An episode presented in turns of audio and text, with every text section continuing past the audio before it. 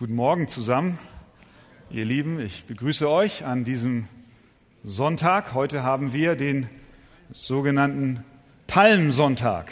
Und ich habe heute die Möglichkeit, einmal außerhalb unserer Philippa-Briefserie zu sprechen und äh, habe deswegen einen Text genommen, der genau den Palmsonntag zum Thema hat.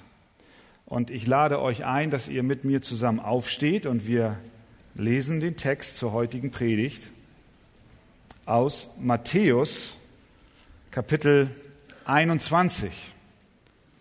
Matthäus 21 von Vers 1 bis Vers 17. Das ist der Einzug Jesu in Jerusalem. Matthäus 21, 1 bis 17. Als sie sich nun Jerusalem näherten und nach Bethphage an den Ölberg kamen, sandte Jesus zwei Jünger und sprach zu ihnen, geht in das Dorf, das vor euch liegt, und sogleich werdet ihr eine Eselin angebunden finden, und ein Füllen bei ihr. Die bindet los und führt sie zu mir. Und wenn euch jemand etwas sagt, so sprecht, der Herr braucht sie, dann wird er sie sogleich senden. Das ist aber alles geschehen, damit erfüllt würde, was durch den Propheten gesagt ist, der spricht, sagt der Tochter Zion, siehe, dein König kommt zu dir, demütig und reitend auf einem Esel, und zwar auf einem Füllen, dem Jungen des Lasttiers. Die Jünger aber gingen hin und taten, wie Jesus ihnen befohlen hatte, und brachten die Eselin und das Füllen und legten ihre Kleider auf sie und setzten ihn darauf. Aber die meisten aus der Menge bereiteten ihre Kleider aus auf dem Weg, andere hieben Zweige von den Bäumen und streuten sie auf den Weg. Und die Volksmenge, die vorausging und die, welche nachfolgten, riefen und sprachen, Hosianna dem Sohn Davids. Gepriesen sei der, welcher kommt im Namen des Herrn. Hosianna in der Höhe.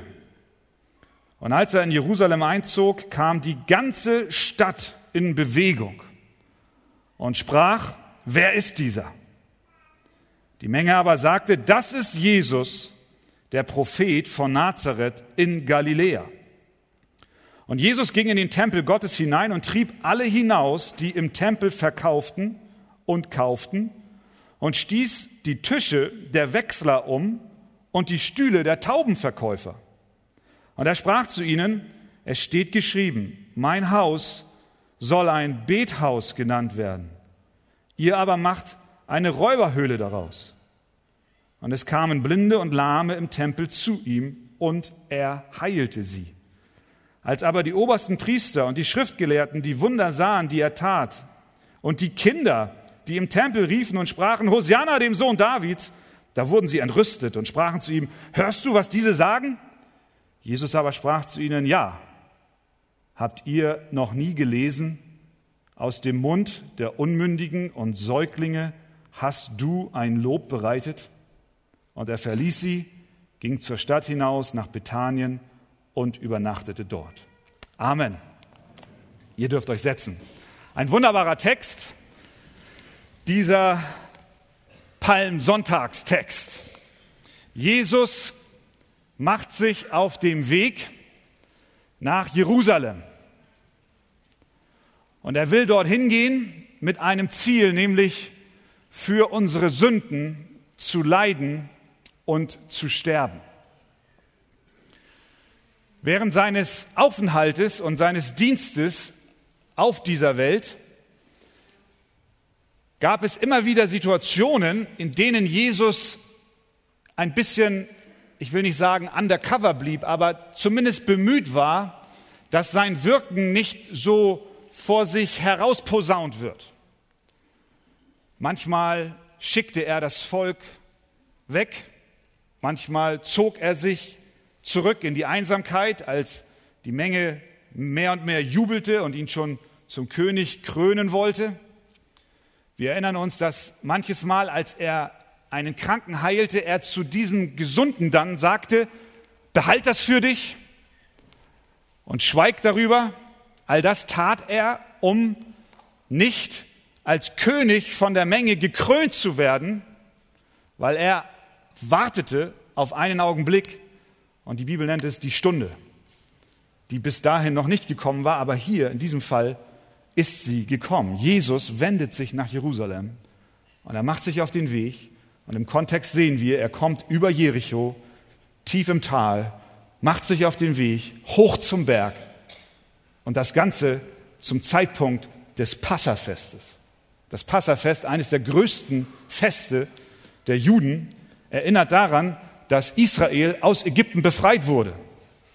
Und es gibt Berichte, dass zehn Jahre nach dem Passafest, als Jesus dort war, mal gezählt wurde, wie viele Lämmer geschlachtet wurden innerhalb dieser Passawoche.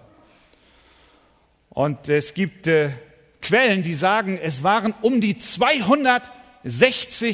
260.000 Lämmer in Jerusalem, die in einer Woche als Passalam dienten. Und nach jüdischer Sitte kam ungefähr ein Lamm auf zehn Menschen. Das heißt, hochgerechnet, wir wissen es nicht genau, auf jeden Fall 2,6 Millionen Menschen in der Stadt, ich weiß es nicht, auf, den, auf die Hinterkommastelle, aber es war eine Masse, eine Masse an Menschen. Millionen, die dort hinpilgerten, um das Passafest zu feiern. Und Jesus macht sich auf den Weg und er geht diesen Berg hoch. Jerusalem liegt hoch über all den anderen Städten. Und er macht sich auf den Weg und es kommt eine Menge an Menschen, die, die er schon vorher gesehen und getroffen hat, die, die ihm sowieso folgten und die, die sowieso hochgingen zum Berg, zum Passafest. Und sie liefen ihm nach und sie liefen ihm voraus und wir wissen nicht wie viele, aber es muss eine Masse an Menschen gewesen sein. Und sie demonstrierten und Jesus demonstrierte eins. Und das ist, ich bin König. Ich bin König. Sie riefen, Hosianna dem König, dem Sohn Davids. Gepriesen sei der, welcher kommt im Namen des Herrn. Hosianna in der Höhe. Das Volk rief die Königsherrschaft Jesu aus. Sie legten ihre Kleider vor ihm hin, sodass er mit seinem Esel über diese Kleider ritt. Und wir wissen aus dem Alten Testament, dass dies bei Königen der Fall war, die gekrönt wurden. Da wurden Kleider auf die Stufen gelegt und der König kam die Stufen hoch. Und so kam Jesus den Berg hoch auf den Kleidern der Menschen. Und tatsächlich, Jesus zeigt sich bei seinem Einzug nach Jerusalem als der König Israels und der König der Nationen, der König aller Völker. Und doch erkennen wir einen fundamentalen Unterschied, wenn wir diesen Text lesen und sagen, was ist das? Das ist eine Krönung, wenn du mal Fernsehen guckst, Christian, ZDF und ARD, schau dir mal die Krönung an im englischen Königshaus. Da kommen sie nicht auf dem Esel dahergeritten, Queen Elizabeth mit 95 oder ich weiß nicht, wie alt sie ist. Die lässt sich ziehen in der Kutsche. Und dann hat sie majestätische Pferde. Kennt ihr das? Habt ihr gesehen? In Schweden haben sie es auch, so ein bisschen. Die versuchen auch. Aber England, die Krone. Und wenn wir wissen, im Tower of London, da sind die Kronjuwelen aufbewahrt. Wer mal da war, der weiß, das sind, das sind Mauern, die sind so dick, wie unsere Halle breit ist vielleicht. Na, nicht ganz, aber da kommst du nicht rein. Da liegen die Schätze dieser Welt. Das soll die, die wertvollste Sammlung an, an Juwelen und Kronen sein, die es überhaupt gibt. Auf der ganzen Welt. Das sind die Kronen der verblichenen Könige Englands und der jetzt herrschenden Queen. Im Jahr 1838 wurde Königin Victoria gekrönt. Ihre Krone bestand aus großen Rubinen und Saphiren. In der Mitte befand sich ein 309-karätiger Diamant.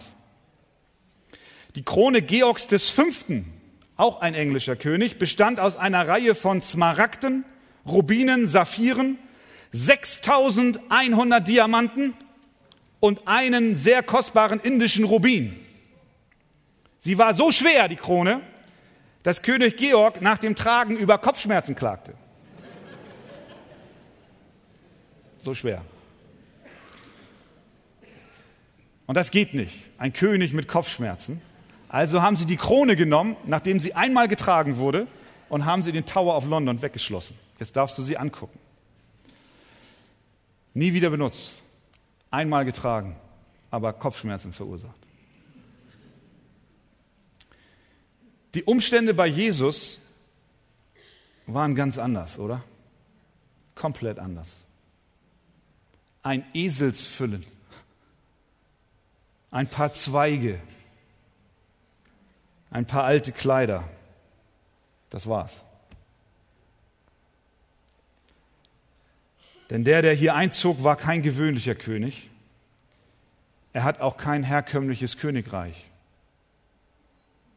Zu Pilatus sagte er später auf die Frage, wer bist du? Bist du ein König? Antwortete Jesus, du sagst es, ich bin ein König. Und Jesus sagte noch etwas, mein Reich ist nicht von dieser Welt. Mein Königreich ist ein anderes. König Jesus kommt in Demut. König Jesus kommt in Niedrigkeit. König Jesus kommt mit einem offenen Herzen für dich. Und er sagt dir heute Morgen, ich möchte dein König sein. Nimm mich an als deinen Herrn. Nimm mich an als deinen König. Die Bibel sagt, siehe, jetzt ist die Zeit der Gnade. Siehe, jetzt ist der Tag des Heils. König Jesus kommt in Demut und Niedrigkeit. Aber König Jesus wird wiederkommen, ein zweites Mal. Und dann wird König Jesus auf eine andere Weise auftreten. Seine Herrschaft wird er anders ausüben. Und vor allem mit denen, die sich nicht auf seine Seite stellen, wird er anders umgehen. Die Offenbarung gibt uns einen Einblick da hinein, wie es aussehen wird, wenn König Jesus ein zweites Mal kommt.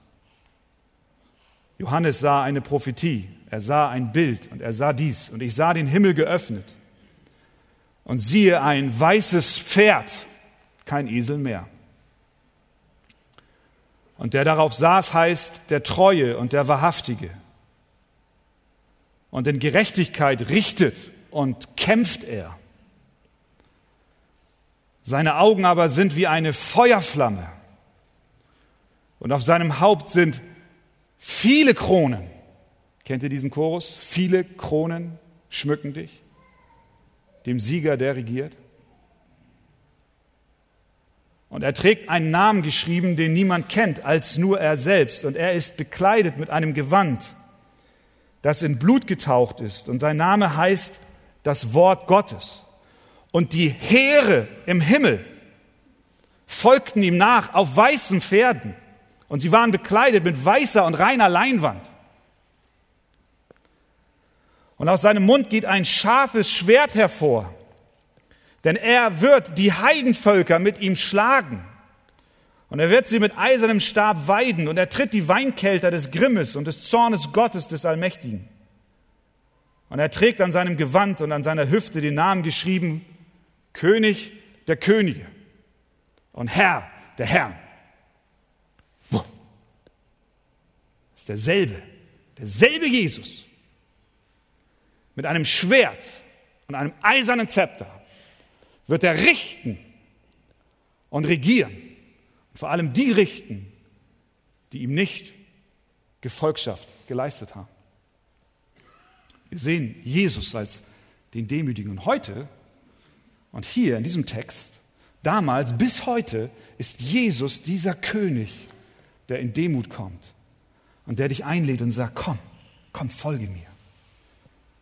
Ich bin gekommen, um mein Leben für dich zu lassen, um dich mit dem Vater zu versöhnen. Und eines Tages komme ich wieder und da werde ich anders auftreten. Und dann kann es nur heißen, wehe dem, der mir nicht gefolgt ist. Jesus ist König und Herr der Nation. Und das zeigt er hier in unserem Text. Erstens zeigt er es uns, indem er auf einem Esel reitet. Wir lesen in Vers 2. Jesus schickt dort seine Jünger in das Dorf Bethphage, um einen Esel zu holen. Er sagt, geht in das Dorf, das vor euch liegt, und sogleich werdet ihr eine Eselin angebunden finden und ein Füllen bei ihr. Die bindet los und führt sie zu mir. Warum tut Jesus das? Warum sendet er seine Jünger voraus, um ein Esel zu holen? Habt ihr mal einen Esel gesehen? Wir waren mit der Jugend mal auf einer Freizeit in Griechenland, auf Korfu. Das war so irgendwo ein, eine Herberge am Rande eines griechischen Dorfes, so richtig Provinz. Und da war ein bisschen weiter ein Esel. Und jedes Mal, wenn dieser Esel gequiekt hat, habe ich gedacht, da kommt jemand und schlachtet ihn ab. Der rührte mit seiner letzten Kraft. Das war nicht schön. Habt ihr mal einen Esel Ian gehört? Da ist nichts Majestätisches dran, wirklich nicht. Esel sind störrisch, Esel sind Lasttiere, Esel wollen nicht so, wie wir wollen. Interessanterweise ist dort eine Eselin und ein Füllen. Sie kamen mit beiden. Sie ziehen diese Eselin, die Mutter, und das Füllen folgt, weil die Mama vorangeht. Und auf wen setzt sich Jesus? Auf das Füllen. Auf das Tier, was noch nie geritten wurde vorher. Es wurde aufbewahrt für den König. In aller Demut, aber doch in aller Reinheit setzt er sich auf dieses Tier. Sie werfen noch Decken rüber, sie haben keinen Sattel. Wisst ihr, was Sattel kosten? Ledersattel sind teuer. Wenn ihr mal Töchter habt oder vielleicht hattet, die reiten wollen, bei uns geht das nicht aufgrund von Allergien, aber dann bist du froh für die Allergien.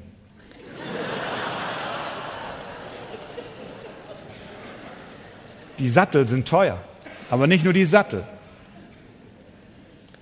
Ein Pferd ist eine ganz andere Liga. Warum, warum nimmt Jesus ein Esel? Wir wissen, dass Jesus nichts tat, einfach so, weil es gerade so passte. War gar nichts anderes da, jetzt nehme ich mal einen Esel. Und wenn ein Esel nicht gewesen wäre, hätte er eine Ziege genommen. Nein, so ist es nicht. Sondern Jesus, alles was er tat, hatte eine, eine Absicht und ein Ziel. Und wir wissen das auf dem Weg zum Kreuz. Wir haben es behandelt in dem, in dem Johannesevangelium. Er erfüllt eine Prophetie nach der anderen. Wisst ihr das noch? Und es wurde so deutlich, er ist der Herr der Lage. Alles, was er tut, alles, was er macht, alles, was er sagt, wie er handelt, wie er sich bewegt, war geplant. Und Matthäus, der uns das hier berichtet, der hat auch nicht dabei gestanden und gedacht, oh, der nimmt sich jetzt einen Esel, mal sehen, wie könnte ich das jetzt hier in meine Geschichte einfügen? Wie kann ich dem eine Bedeutung beifügen? Nein, das, das ist nicht so. Sondern Matthäus erklärt uns hier sehr deutlich, und er lässt keinen Zweifel aufkommen, warum Jesus einen Esel nimmt. Er sagt in Vers 4, das ist aber alles geschehen, damit erfüllt würde, was durch den Propheten gesagt ist, der spricht. sagt der Tochter Zion, siehe, dein König kommt zu dir, demütig und reitend auf einem Esel, und zwar auf einem Füllen, dem Jungen des Lasttiers. Was Jesus hier macht, ist, er erfüllt das prophetische Wort. Er lässt das wahr werden, was Jahrhunderte zuvor Gott durch die Propheten vorhergesagt hat. Und indem Jesus auf diesem Esel sitzt und in diese Stadt hineinreitet, sagt er, schaut her, die Prophetie wird erfüllt. Sacharja 9, Vers 9 findet Erfüllung vor euren Augen. Und Sacharja 9, Vers 9 spricht von eurem König. Und indem er auf dem Esel sitzt, sagt er, wisst ihr was, ich bin euer König. Ich bin euer Herr. Ich bin Majestät. Aber ich bin sanft. Bin sanft. Und wir können hinzufügen, nachdem wir die Offenbarungstexte gelesen haben, noch bin ich sanft. Noch bin ich sanft. Er hat gesagt, kommt her zu mir alle, die ihr mühselig und beladen seid. Ich will euch erquicken. Nehmt auf euch mein Joch und lernt von mir, denn ich bin sanftmütig und von Herzen demütig, so werdet ihr Ruhe finden für eure Seelen. Denn mein Joch ist sanft und meine Last ist leicht. Eines Tages wirst du durch sein Schwert, was aus seinem Mund kommt, umkommen, wenn du nicht diesen sanften König aufnimmst. Und er sagt heute Morgen zu dir, komm zu mir, meine Arme sind offen für dich, es ist noch Zeit der Gnade. Und ich glaube, das ist die Bedeutung des Esels.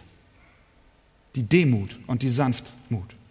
Es ist kein weißes Pferd, es ist kein Schwert, was er in der Hand hält, es ist kein Zepter aus Eisen, sondern es ist eine Einladung. Ich bin sanft, ich bin demütig. Ich bin gering, ich bin bescheiden, ich bin vergebend, ich bin annehmend, ich bin sterbend für Sünder. Und das sehen wir dann am Karfreitag, wie er dann in Demut und im Gehorsam sich erniedrigte bis zum Tode, ja zum Tode am Kreuz. Was noch deutlich wird aus dieser Prophetie ist, dass Jesus König ist, aber es heißt dort, du Tochter Zion, oder sagt der Tochter Zion, siehe, dein König kommt zu dir. Was heißt das? Heißt das, dass Jesus König allein von Israel ist, Tochter Zion? Was ist mit uns, die wir nicht Juden sind? Wenn wir uns den Kontext dieser Prophetie anschauen, den Jesus hier, die Jesus hier zitiert aus, oder Matthäus hier zitiert in Sacharja 9, Vers 9, dann steht im Vers 10 etwas, was uns die Augen öffnet dafür, dass es nicht nur Tochter Zion ist, sondern dass Jesus König ist, nicht nur von Israel, sondern König aller Könige, König aller Völker und König aller Nationen. Es heißt dort wie folgt, du Tochter Zion, das ist jetzt der Sacharja-Prophet, freue dich sehr und du Tochter Jerusalem jauchze. Siehe, dein König kommt zu dir, ein Gerechter und ein Helfer, arm und reitend auf einem Esel, auf einem Füllen der Eselin, denn ich will die Wagen wegtun aus Ephraim und die Rosse aus Jerusalem. Und der Kriegsbogen soll zerbrochen werden, denn er wird Frieden gebieten den Völkern, allen Völkern.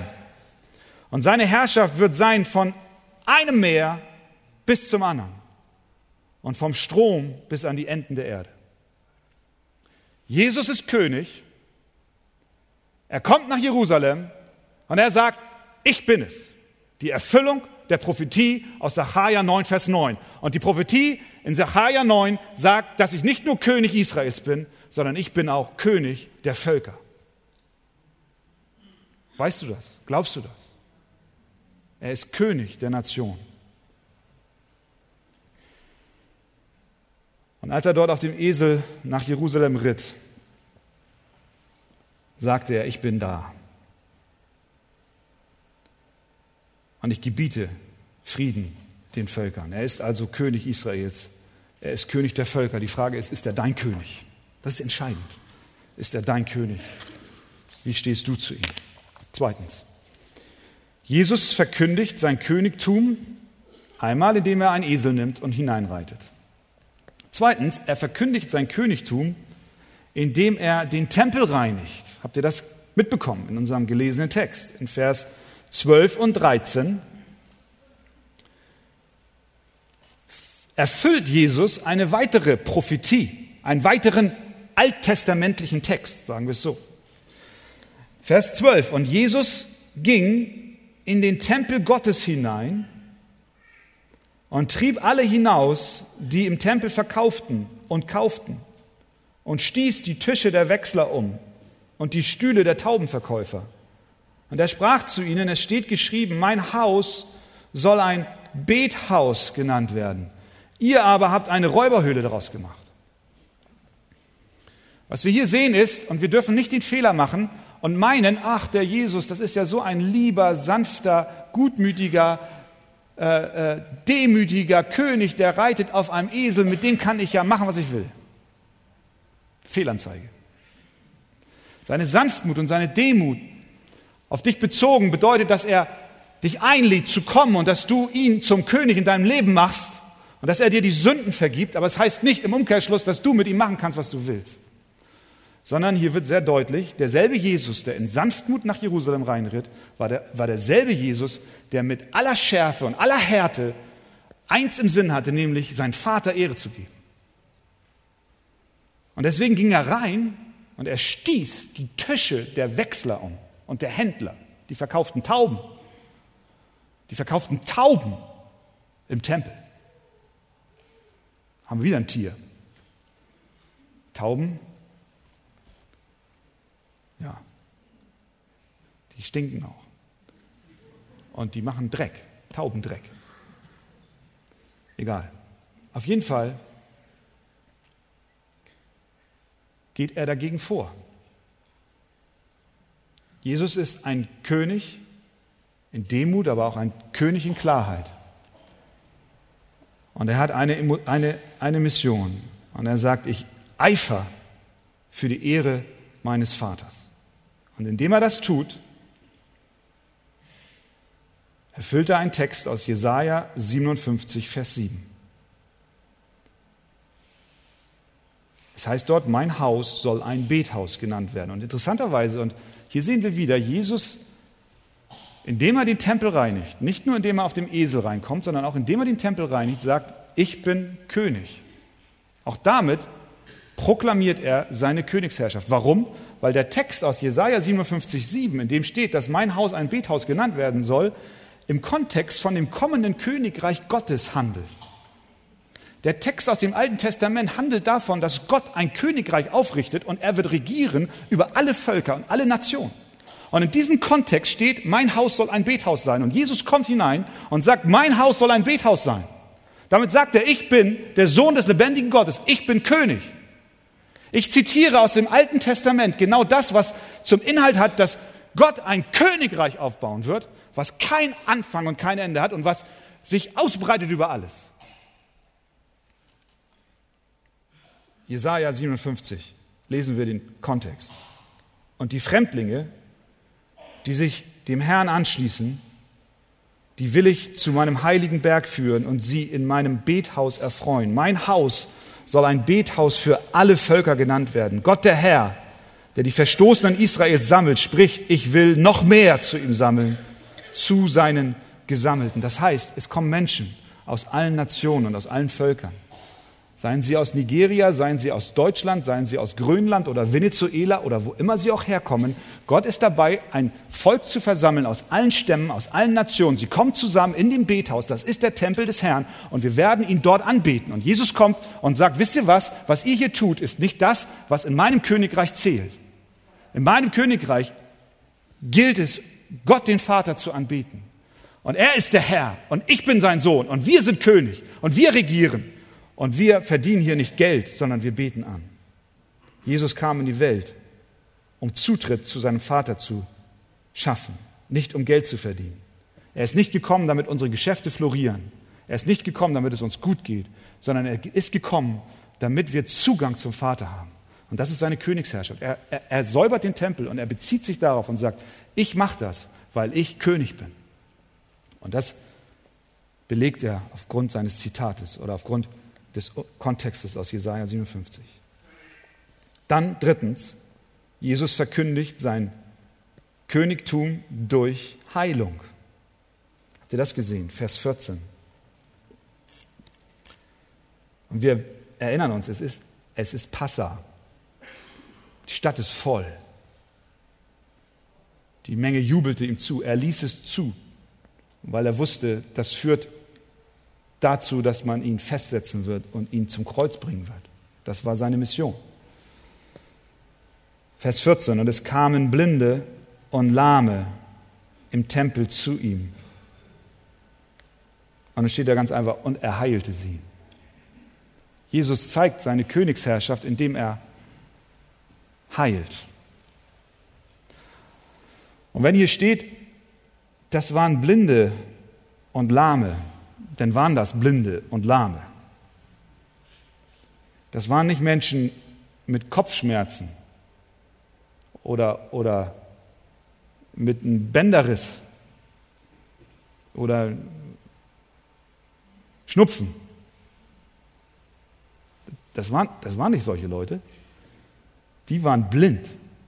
Und es war nicht einer, sondern blinde. Und lahme. Können wir uns das vorstellen? Der König in Demut kommt in die Stadt. Menschen kriegen es mit und sie kommen zu ihm mit Blinden und Lahmen. Und dann heißt es ganz einfach, und er heilte sie.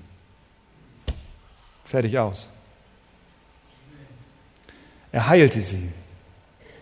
Könnt ihr euch daran erinnern, wie Johannes der Täufer im Gefängnis war und wie ein Stück weit Zweifel ihm überkam, ob denn das, was er hört über Jesus, auch nun eine Bestätigung dafür ist, dass dieser Jesus der ist, auf den wir alle warten, der Messias. Und so sandte er und ließ fragen. Er sandte Boten zu Jesus. Aus dem Gefängnis hat er den Auftrag gegeben, fragt mal nach, es war fast wie eine, ja, wir können fast sagen, eine, eine kleine Glaubenskrise. Er brauchte eine Bestätigung. Ist, ist das der, für den ich gerufen habe, bahnt einen Weg? Und sie gingen zu ihm. Und sie fragten ihn, bist du es, der da kommen soll? Oder sollen wir auf einen anderen warten? Jesus antwortete und sprach zu ihnen, zu diesen Botschaftern, geht hin zu Johannes zurück in sein Gefängnis und sagt Johannes, was ihr hört und seht. Und was war das? Blinde sehen und Lahme gehen. Ich bin der Messias. Blinde sehen und Lahme gehen. Das war die Bestätigung für Johannes, dass Christus der Messias ist.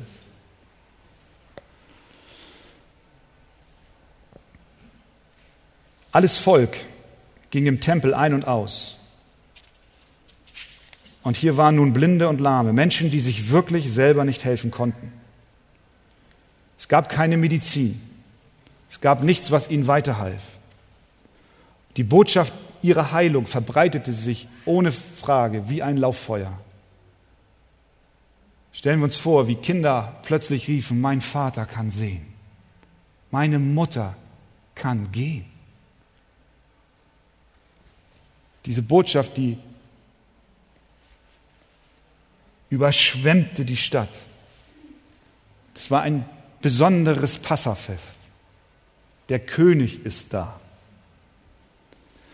Und was wir sehen ist, er ist nicht wie ein politischer König, der einfach nur für unser Wohl sorgt, für unsere Gesetze sorgt, für unsere Sozialversicherung sorgt, sondern er ist nicht nur König über politische Systeme, nicht nur König über Gesetze, nicht nur König über Wirtschaft und Soziales und Gesellschaft, sondern er ist König über die Natur.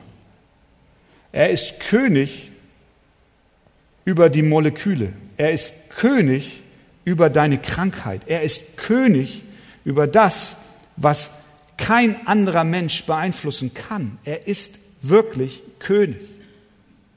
Er ist König Himmels und der Erden. Und er heilt und er zeigt damit, das ist nur ein Vorschatten von dem, was kommen wird. Es kommt der Tag, und da kommen wir wieder zurück zu dem Tag, an dem er wiederkommen wird. Und er wird herrschen als König. Und dass er hier Blinde und Lahme heilte, das war nur eine Vorausschau auf den Tag, an dem wir bei ihm sein werden, wenn du ihn heute als dein König hast. Wenn du sagst, er ist mein Herr, dann kommt der Tag auch in deinem Leben. Da wirst du bei ihm sein, in Ewigkeit. Und es wird kein Lahmer mehr sein und kein Blinder mehr sein und kein Krebskranker mehr sein, sondern wir werden gesund sein, weil er ist König. Das ist, was er uns hier zeigt. Er ist König. Jetzt ist die Zeit der Gnade. Heute ist die Zeit des Heils. Vertraue ihm. Vertraue ihm. Gib dich ihm hin und sage, Herr, werde mein König. Und dann, viertens, Jesus verkündigt sein Königtum auch durch Kinder. Habt ihr das gesehen? Die Blinden und Lahmen hat er geheilt. Vers 15. Als aber die obersten Priester und die Schriftgelehrten die Wunder sahen, die er tat, die Wunder sahen, die er tat, und die Kinder, die im Tempel riefen und sprachen, Hosianna dem Sohn Davids, da wurden sie entrüstet. Ich kann mir das gut vorstellen. Die Kinder waren begeistert. Das ist ja so, so schön. Die lassen sich am, am ehesten begeistern. Und manchmal habe ich das Gefühl, Kinder in diesen südlicheren Regionen lassen sich noch mehr begeistern. Da wunderst du dich manchmal, wenn du da im Urlaub bist, abends um 10, 11, 12, die sind immer noch auf der Straße und sind begeistert. Während bei uns schon Sandmann lange vorbei ist und unsere schon lange schlafen und hutschi, hutschi, hutschi. Aber das ist auch wärmer da unten und ich weiß nicht was. Kinder sind begeisterungsfähig. Habt ihr das schon mal gemerkt? Ne? Oder ihr erinnert euch daran, wie ihr mal Kinder wart. Und Jesus sagt ja, wenn ihr nicht werdet wie die Kinder, wenn ihr nicht in dieser Einfalt und auch mit dieser, dieser Freude die Dinge aufnehmt. Da waren die Kinder. Und sie riefen. Was, sie riefen das, was vorher das Volk gerufen hat. Sie haben das verstanden. Sie, letzte Woche haben wir über Vorbilder gesprochen. Warum reden die Kinder in Bayern bayerisch? Warum sagen diese Kinder Hosianna dem Sohn Davids? Weil sie gehört haben, wie die Erwachsenen das gerufen haben. Aber nicht nur das, sondern ganz offensichtlich auch, weil Gott es ihnen in ihr Herz gelegt hat. Jesus demonstriert und er lässt es zu. Er schreitet nicht ein und sagt, Ruhe, macht hier nicht so ein Aufhebens. Das könnte mir zum Schaden sein. Nein, er, er erfreut sich. Er lässt es zu. Er sagt, die Pharisäer und Schriftgelehrten stellen ihn zur Rede und sagen, hörst du, was diese sagen? Hörst du das? Und was sagt Jesus? Ja. Ja, bin noch nicht taub. Ich höre das. Er sagt ja. Und dann sagt er Folgendes. Habt ihr noch nie gelesen? Das ist ja fast wie so ein Vorführen so. Ihr seid Schriftgelehrte, ihr seid Pharisäer. Habt ihr denn noch nie gelesen? Ja, was denn, was denn, was, was haben wir gelesen? Aus dem Mund der Unmündigen und Säuglinge hast du ein Lob bereitet. Das ist ein Zitat aus Psalm 8. Und indem Jesus das zitiert und auch dies hier geschieht, sagt er zum vierten Mal, ich bin König. Er sagt noch viel mehr, ich bin Gott. Warum? Auch hier schauen wir in den Kontext. In welchem Zusammenhang steht dieses Zitat im Psalm 8? Das könnt ihr jetzt mal aufschlagen. Psalm 8. Psalm 8.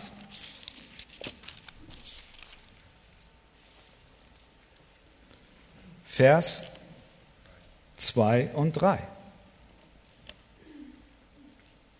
Und achte mal darauf, um wen es sich hier handelt. Herr, unser Herrscher, wie herrlich ist dein Name auf der ganzen Erde, der du deine Hoheit über die Himmel gesetzt hast. Aus dem Mund von Kindern und Säuglingen hast du ein Lob bereitet. Auf wen bezieht sich das Lob der Kinder und Säuglinge? Vers 2. Auf den Herrn, auf den Herrscher, auf den, dessen Name herrlich ist auf der ganzen Erde, auf den, der Hoheit ist über die Himmel.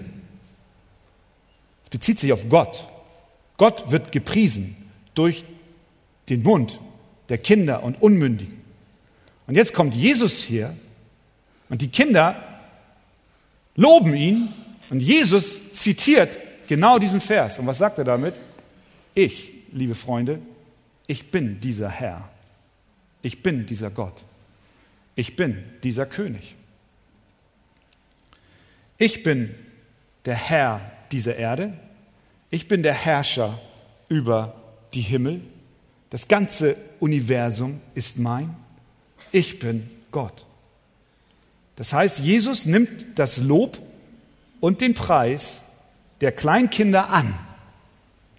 Und indem er das tut, erklärt er unmissverständlich den Menschen, dass diese Kinder, indem sie ihn loben, Gott loben. Und damit sagt er, ich bin König, ich bin Herrscher, ich bin Majestät. Und so kommt Jesus an diesem Palmsonntag nach Jerusalem. Und er sagt uns heute Morgen, er ist König. Das Volk wollte einen König, der sie von den Römern befreit. Sie wollten einen König, der ein irdisches Reich aufbaut. Sie waren nicht bereit, seine Bedingungen zu akzeptieren. Daher schrie dieselbe Menge ein paar Tage später, und wir werden am Freitag dieses Thema behandeln, kreuzige ihn, kreuzige ihn. Heute ist die Welt nicht anders. Menschen wollen Jesus nur unter der Bedingung ihrer eigenen Vorgaben. Wenn dieser Jesus, dieser König, der in Sanftmut und Demut kommt und dich einlädt, zu ihm zu kommen, aber dann die Menschen mit ihrer Sünde konfrontiert, dann wollen sie nichts mit ihm zu tun haben. Dann rufen sie viel eher, kreuzige ihn, kreuzige ihn. Sie wenden sich von ihm ab und sie fluchen ihn. Aber ich glaube, die Botschaft heute Morgen ist ganz, ganz klar. Wer ist dein König? Und ich möchte schließen mit einem weiteren Text aus der Offenbarung. Und das ist die Krönung Jesu, wie Johannes sie noch wiederum beschrieben hat in Offenbarung 5. Und als er das Buch nahm, da fielen die vier Gestalten und die 24 Ältesten nieder vor dem Lamm. Das Lamm ist Jesus, das ist das Passalam, das wahre Lamm. Gottes, was geschlachtet wurde zur Vergebung unserer Sünden. Die Ältesten fielen nieder vor dem Lamm, nicht vor 260.000 Lämmern, sondern vor dem einzigen Lamm. Und ein jeder hatte eine Harfe und goldene Schalen voll Räucherwerk. Das sind die Gebete der Heiligen und sie sangen ein neues Lied. Du bist würdig zu nehmen das Buch und aufzutun seine Siegel. Denn du bist geschlachtet und hast mit deinem Blut Menschen für Gott erkauft aus allen Stämmen und Sprachen und Völkern und Nationen und hast sie unserem Gott zu Königen und Priestern gemacht und sie werden herrschen auf Erden. Und ich sah und ich hörte eine Stimme vieler Engel um den Thron und um die Gestalten und um die Ältesten her. Und ihre Zahl war viel tausend mal tausend. Die sprachen mit großer Stimme, das Lamm das geschlachtet ist, ist würdig zu nehmen Kraft und Reichtum und Weisheit und Stärke und Ehre und Preis und Lob. Und jedes Geschöpf, das im Himmel ist und auf Erden und unter der Erde und auf dem Meer und alles, was darin ist, hörte ich sagen, dem, der auf dem Thron sitzt und dem Lamm sei Lob und Ehre und Preis und Gewalt von Ewigkeit zu Ewigkeit. Amen. Das ist unser König. Das ist unser Herrscher. er kommt wieder und er wird regieren. Und heute ist er noch in Demut da. Nimm ihn an. Überprüf dein Leben. Regiert er dich. Lasst uns zusammen aufstehen.